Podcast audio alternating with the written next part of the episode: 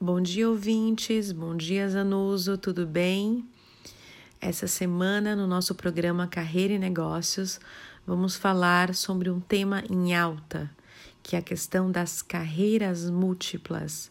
Essa semana, aqui nas redes sociais, eu falei bastante sobre essa possibilidade que muitas pessoas não acreditam, que é o fato de podermos ter mais de uma carreira. Nós simplesmente podermos escolher uma, duas, três, quatro e quantas carreiras e caminhos nós entendermos que são interessantes para nós mesmos. É claro que não é uma coisa que a gente faz de qualquer jeito, sem planejamento, sem organização, mas que é real e que traz hoje uma reflexão muito profunda sobre propósito e, do outro lado do propósito, a questão financeira. Muitas vezes as pessoas reclamam de não estarem satisfeitas e de não encontrarem o propósito delas dentro da posição em que elas se encontram. Algumas vezes as pessoas conseguem se ajustar, se organizar melhor e, de alguma forma, encontrar isso dentro da posição que se encontram. Outras vezes, e na maior parte das vezes, elas não conseguem encontrar esse espaço dentro de uma organização, muitas vezes quando elas são colaboradores. E aí o que acontece? Vem aquela aquela angústia que clama por fazer algo que os olhos brilhem, que sinta aquela satisfação, que a gente sinta de dentro para fora uma, algo completo, algo real. E aí é o que eu digo e tenho conversado bastante com meus clientes nas últimas semanas. Busque aquilo que te brilha os olhos. Se aquilo que te brilha os olhos, que te faz feliz, que te realiza, talvez não possa te dar financeiramente o retorno que você gostaria, por que não? Manter duas carreiras. Com uma certa flexibilidade, é óbvio, mas talvez aquilo que você ame, que você deseje, que vai te deixar emocionalmente estável e muito mais realizada, talvez seja algo que em curto prazo, a curto prazo você não consiga um retorno financeiro, mas é importante para a tua estabilidade emocional poder ter essa possibilidade, poder fazer aquilo que é o seu talento e que te realiza. Muitas pessoas trazem coisas na área das artes, algumas coisas um pouco mais lúdicas, como pontos de, né, de, de desenvolvimento e de realização.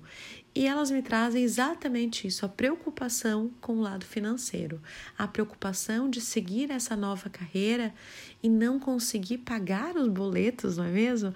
Pagar as contas e ficar estável.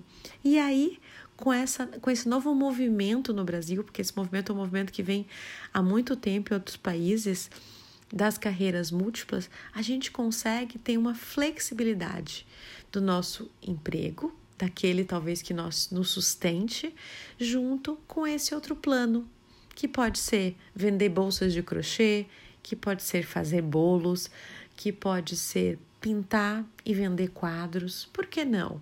E aí a gente pode ter aquela outra carreira que talvez não nos realize, não nos torne inteiros, mas que vai, sem dúvida, dar aquela tranquilidade financeira para gente.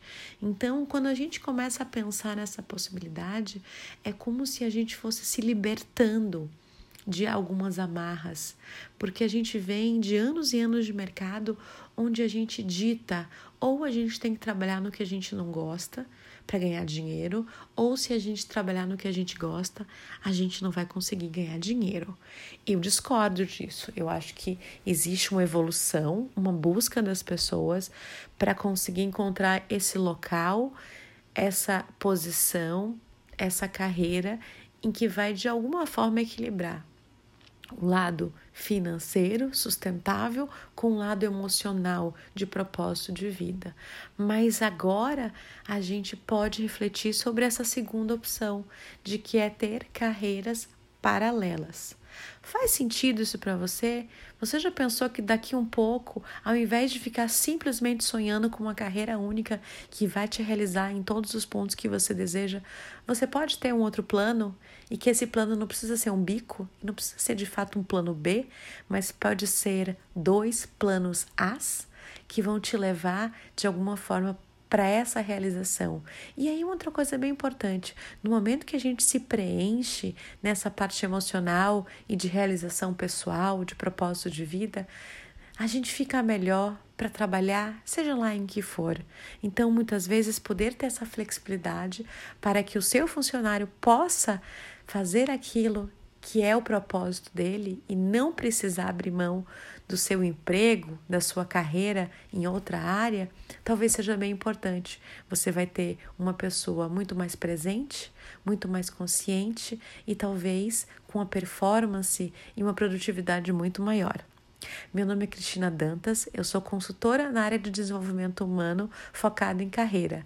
Se você quiser me acompanhar, me siga no arroba cristina.dantas.oficial no Instagram e no Facebook e no LinkedIn Cristina Dantas.